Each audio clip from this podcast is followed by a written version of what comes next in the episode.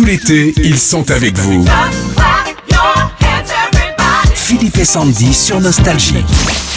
La liste. La liste. La liste. La liste de Sandy sur Nostalgie. On consulte en moyenne 26 fois son portable chaque jour. Comment on vivait avant le portable? C'est la liste de Sandy.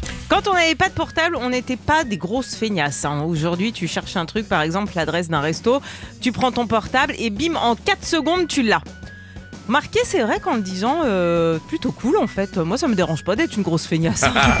Quand on n'avait pas de portable, on avait tous nos contacts rentrés de A à Z dans un petit calepin Ah répertoire. Mm. Pire, on apprenait les numéros de téléphone par cœur. Aujourd'hui, quand quelqu'un veut te donner son numéro, tu te remets en mode feignasse et tu lui fais Oh, tu sais quoi Envoie-le-moi par texto. Feignants.